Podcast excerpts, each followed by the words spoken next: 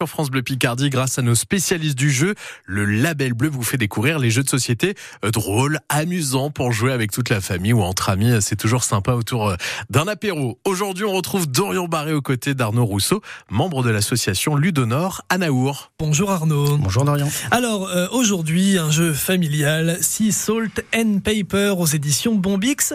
Alors qu'est-ce que c'est exactement que ce jeu-là? Alors Sea Salt and Paper, c'est un petit jeu de cartes. C'est vraiment euh, petit format, il tient dans la poche, on peut l'emmener euh, partout, on peut même y jouer sur la plage. Euh, c'est un jeu de main de cartes.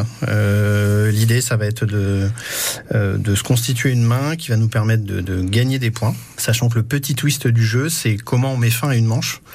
dès qu'on a 7 points en main, on peut déclencher la fin de la manche. Par contre, on a le choix soit de laisser un tour supplémentaire aux joueurs, ce qui peut leur permettre éventuellement de passer devant nous euh, au scoring, mhm. ou euh, bah, au contraire d'arrêter la manche, de la manche de manière euh, plus sèche.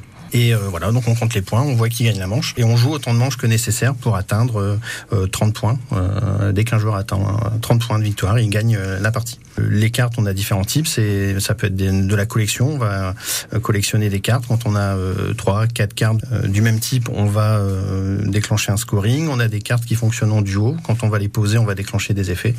Donc voilà, c'est un jeu assez assez sympa qui se joue vite, une trentaine de minutes par partie. Alors, quand vous dites qu'on va déclencher des effets, quel genre d'effets? Ah, Ça peut être d'aller repiocher des cartes qui sont tombées dans la défausse, ça peut être d'aller voler des cartes dans la main d'un autre joueur. Enfin, voilà, il y a plein de plein d'effets différents qui vont dépendre des, duos de cartes qu'on arrive à constituer. Ouais, il y a plein de variantes au final.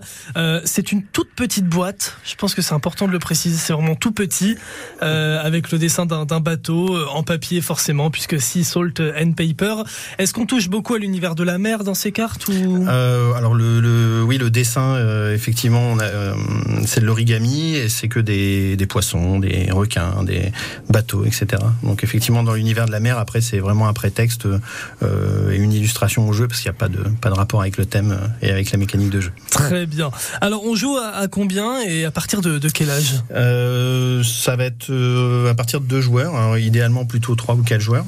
Et euh, pour des parties, on peut démarrer à 6, 7 ans sans, sans trop de soucis. Bon, eh bien n'hésitez pas à jouer en famille à Sea Salt and Paper, c'est aux éditions Bombix et c'est un jeu qui vous attend déjà à la maison. Merci beaucoup Arnaud. Merci. Voilà encore une belle idée pendant les vacances, la belle bleue à réécouter